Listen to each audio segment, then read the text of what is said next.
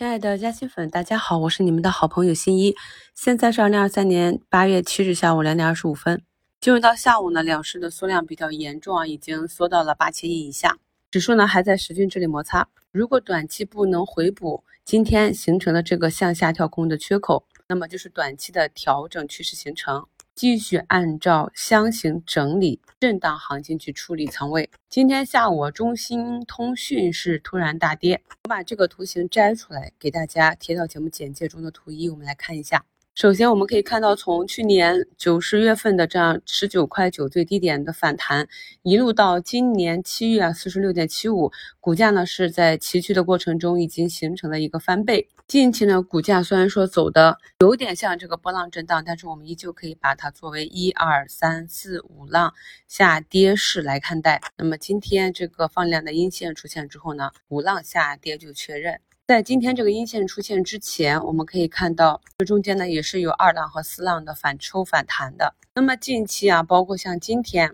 一季度大涨的数字经济、ChatGPT 这些板块内的板块指数和个股呢，还有类似于这种下跌中的反抽反弹。那我一直讲，我们在参与这种类型的时候，这种年内涨幅过大的个股呢，抄底要谨慎，根据指标去买入之后呢，要快进快出。不要担心卖飞，因为一旦引发短期的资金出逃破位，那么下杀的力度是很大的啊。那像这种一二三四五浪下跌的图形，有的人呢是在二浪和四浪抄到底浪，结果五浪就折了；还有很多人呢是二浪和四浪反弹的时候看到啊跌到位了，但是没有去参与，结果股价反弹很后悔。那么这次终于又是跌到位了，走出一个短期的趋势。结果就格局了，没有及时的去做出局，就非常容易引起短期的大亏。这是我们今天要重点讲的图形。像类似的图形，在前面一二三四五浪的时候，在股评和西米课程中，我都是有讲过的，让朋友们要注意节奏。那注意它为什么大跌呢？目前还没有看到实锤的东西，暂时呢都还是小作文。比如说公司下修中报业绩，或者是说加了新的制裁手段啊，但现在并不清楚。不管是哪一个，我们从图形上来看。这种下跌呢是符合技术形态的。今天跌幅榜上还有角膜塑形镜欧普康视啊，那股价呢运行到了上方的年线，已经有五个交易日形成了一个短暂的小窗头过不去。我们在去年下半年很多个股去攻击年线的时候讲过类似的图形，那么你可以在这个位置去做埋伏，也可以去等待啊，但是一定要对股价的走势做跟随，因为前几次呢，它每一次到达年线这里，资金呢都是选择先兑现。所以股价啊运行到了关键的压力位，我们就要重点去看盘了，并且根据市场的走势及时的做出应对。节目简介中的图二呢是今天午评跟大家讲的，上周五跟随着 CPU 板块前期龙头个股的异动，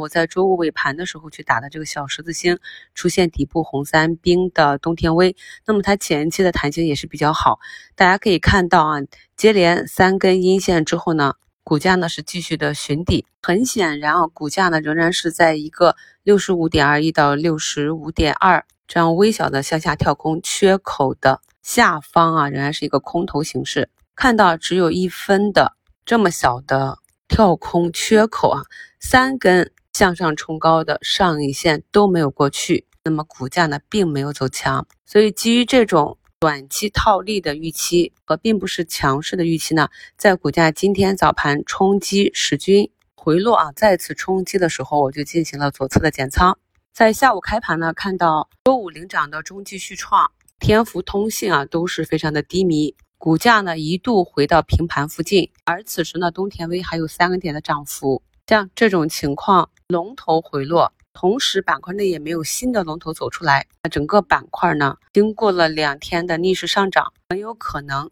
也要进入短期的调整了。因为本身呢就是看长做短的超短，那么有了空间之后，就顺势全部了结，就完成了一笔短线的操作，就是一个完整的短线操作的思路案例。在市场震荡整理和下调市的时候，如果想去参与市场，获得短期的获利，就一定要有自己的操作体系。而对于今天普跌的这些板块内的个股啊，那目前呢已经三千六百七十多家下跌，只有一千两百家上涨。那如果你在接下来三四季度呢，依旧是看好个股的运行情况，看好市场的话，像这种普跌的日子啊，如果盘中没有明显的大资金突突突的去买入，把股价拉起来。那么最好的方式呢，是耐心的等待两点半以后，等待收盘前，再去按计划进行中长期仓位的回补或者加仓，或者是你早盘高抛之后的回补，在下跌日当日的尾盘或者次日开盘的惯性下跌，这种短期的买卖点啊，大家一定要掌握好。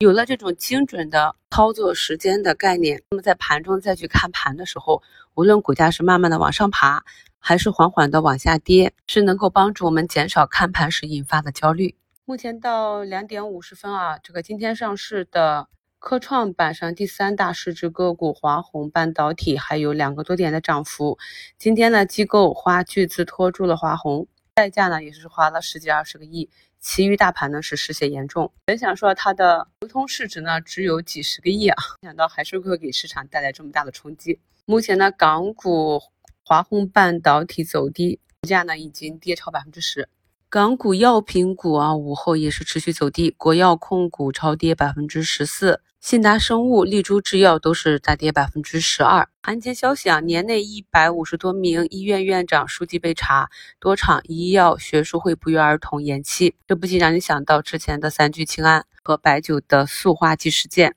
我在一周展望里也跟大家讲过，类似这样的事件呢，对板块短期的影响比较大。刚刚有走好迹象的板块，这个震荡筑底寻底的周期要加长了。但最后呢，等到整治结束啊。真正的优质龙头企业呢，也会慢慢的走出来，让我们持续的跟踪事态的发展。近期呢，骨科手术机器人这个只有啊四十多亿流通的迷你盘呢，是沿着三军五军被十军压制的震荡下行啊。那么前期一直是缩量，今天呢是一个放量，马上就要回踩到年线。今天呢也是回踩到了月线的布林中轨。目前呢，机构给其预判的二零二三年的净利润呢，还是负九千四百万。虽然一季度属于上市公司股东的净利润已经扭亏，但是扣非之后呢，仍然是一个负值。近期呢，频频爆出像膝关节置换机器人获批上市这样的利好，股价呢也并没有什么表现。那至于后期的走势，还是要以中报业绩为主。